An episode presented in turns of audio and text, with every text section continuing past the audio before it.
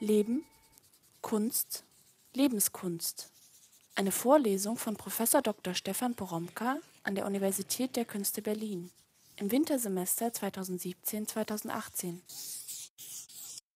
Und ich bin Vera Rodowitsch und ich sitze hier mit Stefan Poromka, allerdings diesmal nicht direkt nach der fünften Vorlesung, sondern zwei Tage später. Und diesmal sitzen wir auch gar nicht in der Universität in der Hardenbergstraße, sondern bei dir zu Hause, Stefan. Ja, so ist es. Hallo. Du hast ja in der Vorlesungen davon gesprochen, dass der Ort, an dem man arbeitet, immer ein Ort der Lebenskunst ist. Also an dem sich ästhetische Praxis und Lebenspraxis miteinander verbinden. Ja, klar. Also, weil man an diesen Orten ja eben äh, Lebenszeit verbringt. Ne?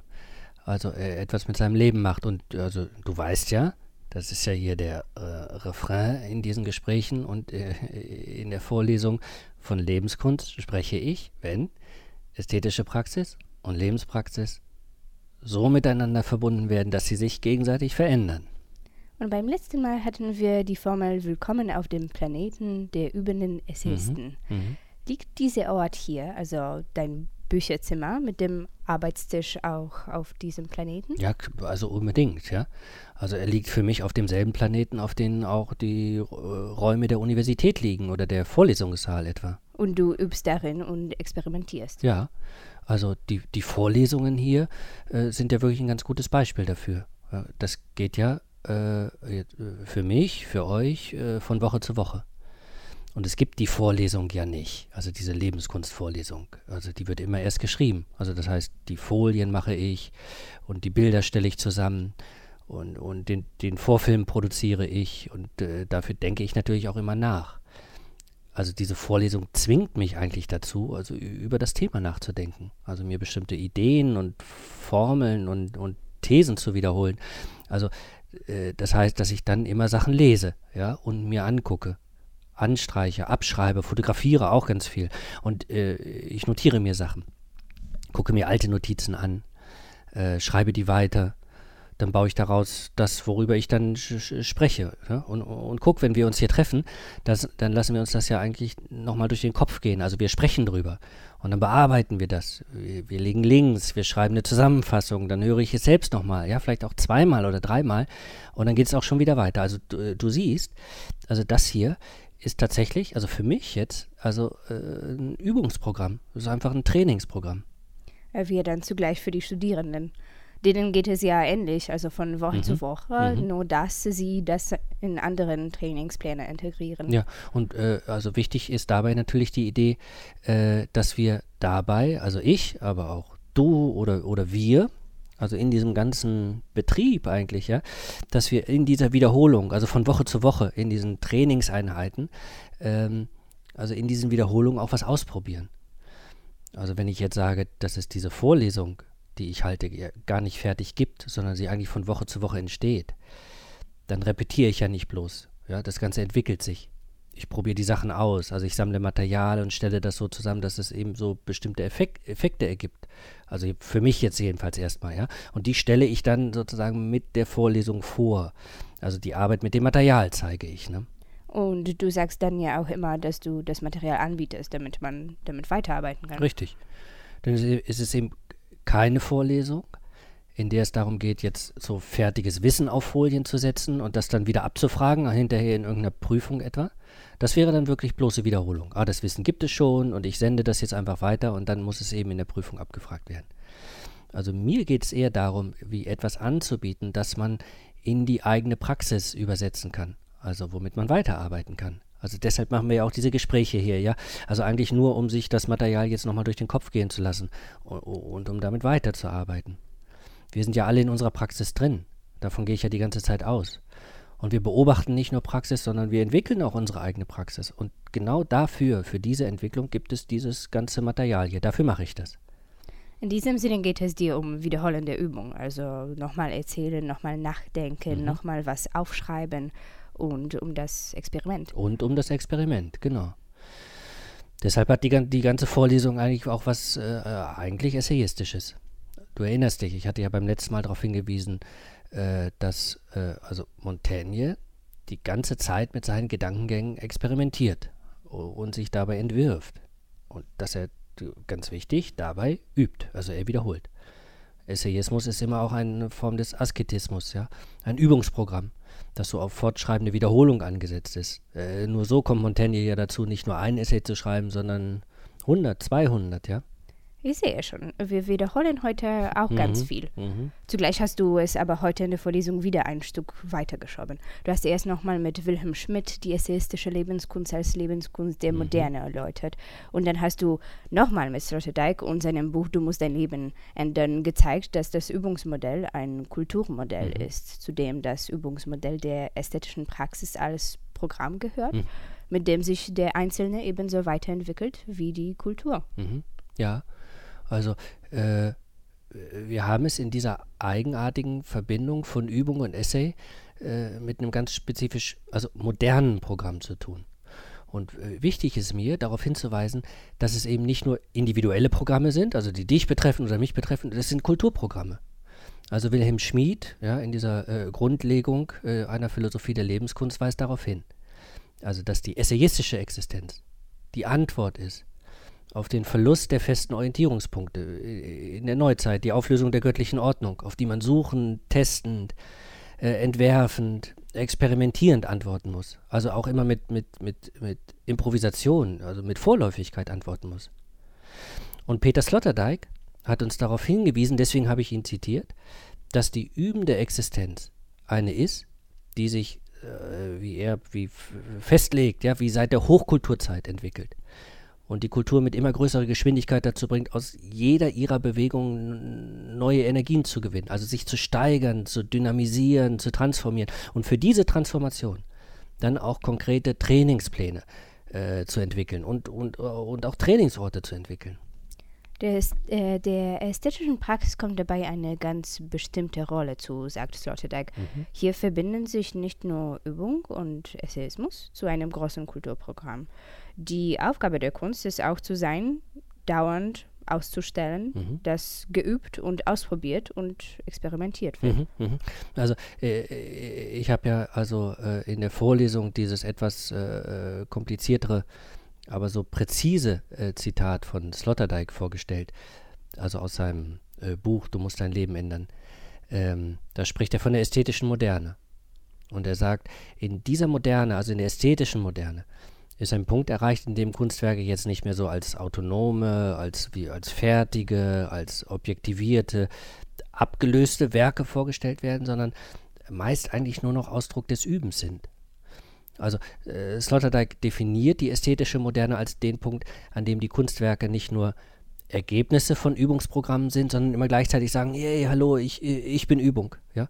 Äh, oder äh, hi- hier wird geübt gerade. Und Übung heißt dann, es ist noch nicht fertig, es kommt noch was. Mhm, mhm.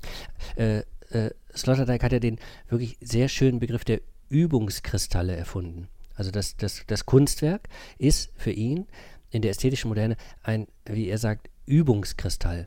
Also etwas, das sich wie aus einem Flow heraus ergibt, also aus einem Übungsfluss heraus, der wie, wie immer weitergeht, aber sich kurz als Zwischenzustand manifestiert. Also das Kunstwerk will kein letztes Wort mehr haben oder sein, ja, sondern es will eigentlich zeigen, es, äh, es geht noch weiter. Sloterdijk äh, spricht auch vom Drift von einem performativen Zustand zum nächsten. Mhm, genau. Er sagt, das Kunstwerk sei der Index dieser Bewegung von einem Zustand zum nächsten. Also ich äh, zitiere das mal ganz, ja. Also äh, vielleicht ist es jetzt nach unserer Paraphrase auch ähm, ein bisschen einfacher zu verstehen. Also ähm, ähm, es ist der Punkt erreicht, äh, schreibt er, schreibt Sloterdijk, äh, übrigens auf Seite 332, wer immer das zur ähm, Hand hat. Ähm, es ist der Punkt erreicht, an dem das Werk wieder in den selbstbezüglichen Prozess des Übens besser in den Gestaltwandel kreativer Energien eingeschmolzen wird. Ja, ich sage kurz äh, dazu, also es geht wie darum, als würde das Werk wie nicht nur aus der Übung entstehen, sondern es würde wie zurückgeholt werden, ja, und es würde gezeigt werden, dass es diesen Gestaltwandel kreativer Energien eigentlich wie in Gang setzt. Ich zitiere weiter. Sloterdijk sagt jetzt, also dieses Werk, ja, äh, das so eingeschmolzen wird, das den Gestaltwandel kreativer Energien ausdrückt, dieses Werk, Sloterdijk weiter, steht oft nicht mehr als autonomes Resultat in der Welt, von seinen Entstehungsbedingungen für immer abgekoppelt und durch das Prädikat fertig in die Sphäre reiner Objektivierung versetzt, sondern als momenthaft fixierter Übungskristall. Index einer Drift von einem performativen Zustand äh, zum nächsten. Okay, also nochmal einfacher gesagt, Kunstwerke erscheinen nicht mehr als etwas Fertiges. Ja. Sie sind Ausdruck davon, dass sie Teil einer Übungs- und äh, Versuchsreihe Mhm, sind. Mhm, genau. Sie sind nur momentane Kristallisierungen eines Arbeitsflusses, der noch weitergeht. Mhm, yes, ja. Mhm, mhm. Und sie werden dadurch eher zum Index dieses Drifts, Mhm. der fortlaufenden Transformation. Mhm, genau das wäre es, ja. Gut, aber wenn man das im Hinblick auf die Kunstwerke auch verstehen kann, Mhm. was hat das dann mit Lebenskunst zu tun? Denn darum geht es uns ja eigentlich. Ja, klar. Also eigentlich geht es um Lebenskunst, ne? Aber also die Antwort ist, also was hat es damit zu tun? Alles eigentlich, ja. Äh, denn, äh, also nochmal, ähm, äh, auch wie in der letzten Vorlesung schon wie darauf hingeführt, ja. Äh, Sloterdijk nennt Übungen Anthropotechniken, weil sie den verändern, der übt. Also du musst dein Leben ändern, ja, das ist der Titel des Ganzen, heißt, du steigst übend ein in die Gestaltung deines Lebens und du bleibst nicht mehr das, was du jetzt bist. Du übersteigst dich. Und nochmal, ich hatte ja gesagt, von Lebenskunst sprechen wir, wenn ästhetische Praxis und Lebenspraxis so miteinander verkoppelt werden, dass sie sich äh, gegenseitig verändern. Also das heißt dann also, die in den Werkstücken kristallisierten Übungen der ästhetischen Moderne sind natürlich aus der Perspektive von Sloterdijk gelesen äh, wie ausgestellte äh, Anthropotransformationsprojekte. Ja? Also die Künstler, Künstlerinnen führen hier ihre Übungen vor und ihre Experimente und natürlich ihre Verwandlungen. Also Kunst ist hier genau in dem Moment, wo wir es sehen, nichts weniger als Lebenskunst. Und sie ist dann aber vor allem eine Vorführung der Lebenskunst als Drift. Ja, genau. Genauer, sie ist eine momentane Organisation dieses Drifts, ja, also eine äh, momenthafte Organisation der Transformation, eine äh, momenthafte Organisation der Verwandlung, die immer weitergeht. Du hast vor zwei Tagen in der Vorlesung gezeigt, dass es dafür bestimmte Formate gibt, an denen das konkreter wird. Also es ging dir um Formate, in denen diese Organisation, diese Verbindung von Übung und Experiment besonders gut möglich gemacht wird. Mhm, mhm. Also in dem, sozusagen, man sieht dann plötzlich diese Sachen als Lebenskunstformate, ja, weil Übung und Experiment in ihnen verbunden ist und weil sie als solche ausgestellt werden. Ja. Das ist ja äh, wahnsinnig interessant, dass man aus dieser Perspektive so nochmal noch mal anders auf bestimmte ästhetische Formen und Formate und ihre Evolution auch gucken kann, ja, und sie im Hinblick auf ihre Verwendbarkeit jetzt plötzlich für die Lebenskunst bestimmen kann, in der es eben darum geht, äh, diesen Drift zu erzeugen, ja, dauernd diesen Drift zu erzeugen, also die, wie die, die experimentellen Übungsreihen offen zu halten. Zuallererst hattest du auf die Notiz hingewiesen. Ja, naja, also, äh, also eigentlich ha hatte ich erst nochmal an den Essay erinnert ne? und, äh, und gesagt, also der Essay ist beides. Der Essay ist Übungskristall. Also, um das schöne Wort von Sloterdijk zu nehmen, ne? Äh, außer der Essay ist äh, Übungskristall. Also fest gewordenes Einzelstück dieses Verwandlungsprozesses. Zugleich ist er, auch um, das, äh, um die Formel von äh, Sloterdijk zu benutzen, zugleich ist der Essay ein Index, in dem wir die Drift erkennen können, ja. Also äh, äh, Montaigne ist ja in diesem Sinn gar kein, gar kein abschweifender Erzähler, sondern man könnte viel schöner sagen, er ist ein driftender Erzähler, ja. Und seine Essays driften. Also Essay ist die eine Form, die der Lebenskunst der Moderne Mhm. entgegenkommt, Mhm, beziehungsweise sie durch ihre eigene Praxis definiert. Genau. Mhm. Die Notiz wäre eine andere. Ja, ja. Also äh, seit der ersten Vorlesung äh, habe ich ja gesagt, äh, schafft euch ein Notizbuch an. Äh, notiert das, was hier in der Vorlesung gesagt wird. Ja. Auch wenn man jetzt dieses, diese, diese Gespräche hört, ja, also man kann ja ein Notizbuch führen und Sachen mitschreiben einfach, ne? Und schreibt eure Sachen dazu. Schreibt dazu, was noch so dazukommt, ja, während der Studienwochen oder während der Sachen, die man sonst so noch macht, ja. Und notiert euch immer was zu der Aufgabe, die ich so jede Woche gebe, so als Vorschlag einfach, ne? Und jetzt, also nach der fünften Vorlesung oder mit der fünften Vorlesung, stellt sich raus, es geht ja nicht nur darum, einfach nur was aufzuschreiben. Das Notieren selbst wird jetzt zum Akt der Lebenskunst, ja? Also zu einem Moment, in dem sich eben ästhetische Praxis und Lebenspraxis verbinden. Also jetzt mit Sloterdijk gelesen, ist jede einzelne Notiz, äh, die man aufschreibt, äh, ein Übungskristall. Kann so drauf gucken. Der Begriff ist, ist so schön, ja, passt so gut. Ein Kristall, jede Notiz ein Kristall. Wenn man das sehen kann, also in die Notizbücher von anderen gucken kann, auch in die, auch in die gedruckten Notizbücher, ja, und in sein eigenes Notizbuch das, äh, äh gucken kann und das sehen kann, plötzlich sieht man, ah, das ist also die, diese Kristallstruktur, ja, äh, dann ist man wirklich einen Schritt weiter. Also jede Notiz ist Teil einer Übung. Genau. Also notieren heißt üben. Schreiben, schreiben, schreiben. Ein Notizheft zu führen heißt immer weiter zu schreiben. Es ist eine Schreibübung, ja, durch die man sich folgt man Sloterdijk, wie auf der Mikroebene verändert. Das Notieren verändert, ja, verschiebt, transformiert mit jeder einzelnen Bewegung. Die nächste Notiz, die man aufschreibt, ist immer schon eine andere, äh, gesteigerte. Es ist auch eine Gewöhnungssache, so etwas zu machen. Ja, ge äh, genau. Und, und darum geht es ja im Training, ja. Übungen absolvieren, die mich gewöhnen, ja, also daran gewöhnen, das zu machen und ähm, ähm, zugleich steigern. Und gleichzeitig ist jede Notiz ein Experiment, ein kleiner Essay, könnte man sagen. Ja, klar. Also äh, man schreibt ja nicht ab. Also man wiederholt nicht hundertmal den Satz, äh, ich, äh, ich darf den Unterricht nicht stören. Ich darf den Unterricht nicht stören. Ich darf den Unterricht nicht stören. Klar, also jetzt, also man kann auch exerpieren, abschreiben, kopieren. Also auch sein Notizbuch dafür nutzen, ja, dass man wichtige Stellen sich aus Büchern notiert oder ne, dass man Sachen ab, abzeichnet oder, oder wie auch immer, ja. Ähm, aber dadurch, dass man, dass es jetzt wie in die Notizen aufgenommen wird, koppelt man es ja mit den anderen Notizen und mit den anderen Materialien, ja, die dort auch stranden, ja, also die dort auch wie, wie aufgehoben sind. Und alle, die sowas machen, also so notieren, die wissen genau das, dass das nächste auch da reinkommt. Das bringt so Effekte mit sich, weil Sachen miteinander kombiniert werden, die vorher gar nicht zusammen waren oder die man gar nicht zusammengedacht hat und die man jetzt so weiterschreiben kann und weiterdenken kann und weiter notieren kann. Ja? Im Grunde genommen ist so ein Notizbuch, wenn man so drauf guckt, wie, wie, wie so eine kleine Maschine, wenn es gut läuft. Eine Steigerungsmaschine. Äh, wer erstmal anfängt, also zu notieren, notiert, wenn man sich dran gewöhnt, immer mehr. Äh, es geht ja bis zum Notierzwang, ja, den dann einige haben. Aber äh, also man müsste dann auch mit Sloterdijk sagen, genau den hat der Hyperkompensationsmechanismus gepackt, ja, also von dem die Sportphysiologie spricht. Also ich mache was und ich mache nochmal und ich mache nochmal und jetzt schreibt sich das im Grunde genommen in meinen Körper ein, ja. Äh, und ich verändere mich dadurch und plötzlich zieht mich mein Körper wie in diese Übungen hinein, ja.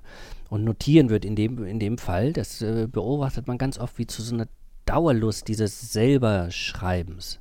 Das wäre dann der Drift des hm, Notierens. Ja, richtig, genau. Also auch das schöne Wort benutzt, ne? der Drift. Also jede Notiz ist ein Übungskristall und als Übungskristall ist er Teil dieser Drift von einem performativen Zustand zum nächsten. Ja, und dadurch wird das Notizbuch seine bloßen Funktionalität enthalten mhm. und es wird zu einem wichtigen Medium von mhm. Was Sloterdijk als ästhetische Moderne markiert. Also das ist es, ja. Also die Notiz, diese, die, äh, die Notiz als kleine Form wird oder erkennen wir jetzt eigentlich als so eine ideale Form für die Lebenskunst der Moderne. Also weil sie es eben auch zulässt, dass man sich in kleinen Schritten wiederholt. Es ist eben nicht der große Text, an dem man sitzen muss, ja, an dem man so lange sitzen muss, sondern es ermöglicht viel mehr, viel mehr äh, Flexibilität, ja, dass man sich in kleinen Schritten wiederholt, testet, ausprobiert, entwirft äh, weiterschreibt, kombiniert. Und das, das, das, das Notizbuch selbst wird zu der spezifisch modernen Form der Erzählung, äh, also indem sich das, das äh, äh, Trainierende und sich im Training wie Entwerfende selbst erzählt. Und die Notiz wird Kunst. Genau. Also ich habe ja heute ganz viel von Cy Twombly gezeigt, ja, äh, einem wie der großen Künstler des 20. Jahrhunderts, ne? Maler des 20. Jahrhunderts, also der zweiten Hälfte des 20. Jahrhunderts, der in seinem Werk, wie, also in, in dem ganzen Werk, die, die Geste des, des Notierens und des Schreibens und des Kritzelns kultiviert hat und immer weiterentwickelt hat. Die Blätter und die Leinwände und die, die Holzstücke und die Fotografien, ja, hat er immer wieder mit so krakeligen Handschriften versehen. Und zwar immer so, dass man sieht, ah, hier kann einer noch nicht fertig schreiben, sondern hier übt einer das Schreiben. Ja? Hier kritzelt einer nur schnell was hin. Hier macht einer nur so Grundbewegungen. Hier versucht einer neue Bewegungen wie auszutesten. Hier hält einer nur kurz was fest, ja, und verwischt es dann schon wieder. Ja, oder überschreibt es oder äh, schmiert Farbe drüber. Also, äh, also Cy Twombly führt mit seinen Werken so deutlich vor. Also er sagt es uns, ja, dass er nur übt und nur übend ausprobiert gerade. Also wir verlinken unten einfach mal Sachen, ja, also äh, unter, unter diesem Audio äh, äh bei Soundcloud, also die man sich dazu angucken kann. Äh, und da nenne ich dann auch mal die Bücher, aus denen ich heute die Bilder gezeigt habe, die so wahnsinnig, wahnsinnig beeindruckend sind. Ne? Ähm, und Seth Twombly macht auch noch etwas anderes. Seine Bilder erscheinen nicht wie fertige Sachen.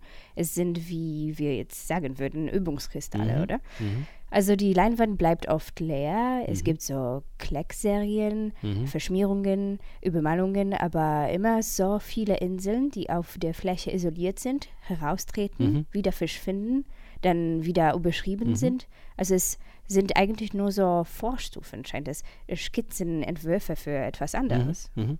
Also äh, äh, Skizzen und Entwürfe sind ja die zwei anderen Formate, die ich, äh, die ich heute genannt habe. Also der Essay ist so ein Format der Lebenskunst der Moderne, Übungskristall nämlich, ja, und Index dieses Drifts von einem Zustand zum nächsten. Und die Notiz ist es auch. Und natürlich die Skizze. Also äh, die Skizze erscheint ja in der ästhetischen Moderne äh, nicht mehr bloß als Vorstufe für etwas anderes, also als etwas Defizitäres, ja, sondern ihr kommt was ganz Eigenständiges zu. Also die, die, die Skizze fängt an für sich zu stehen und wird eben nicht mehr defizitär wahrgenommen. Äh, ja, also äh, weil sie sich nicht mehr nur auf ein fertiges Werk bezieht. Also im Gegenteil, sie wird, um es mit, also mit Sloterdijk zu sagen, äh, Ausdruck des Gestaltwandels der kreativen Energie. Mehr als das ein scheinbar fertiges Werk äh, sein kann, ja. Äh, eben gerade weil die Skizze eine Übung ist, die über sich hinausweist. Also sie ist Übung, mit der etwas Neues passiert. Und sie ermöglicht eben neue Übungen, in denen, neue, äh, in denen weiter was Neues passieren kann. Das ist das, was sie ausstellt. Das ist ja mit dem Entwurf genauso. Ja, richtig. Also auch, auch, auch der Entwurf bekommt in der ästhetischen Moderne etwas ganz Eigenständiges.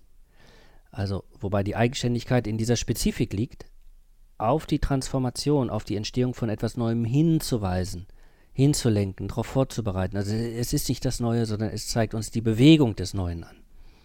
Du hast in der Vorlesung Notizbücher von Architekten auch gezeigt, Mhm. in denen das äh, besonders deutlich wird. Ah ja, also äh, die Notizbücher von Architekten und Architektinnen, ja, die sind ja so interessant, äh, weil sie eigentlich immer schon so fest zum Handwerkszeug äh, gehören da, ja.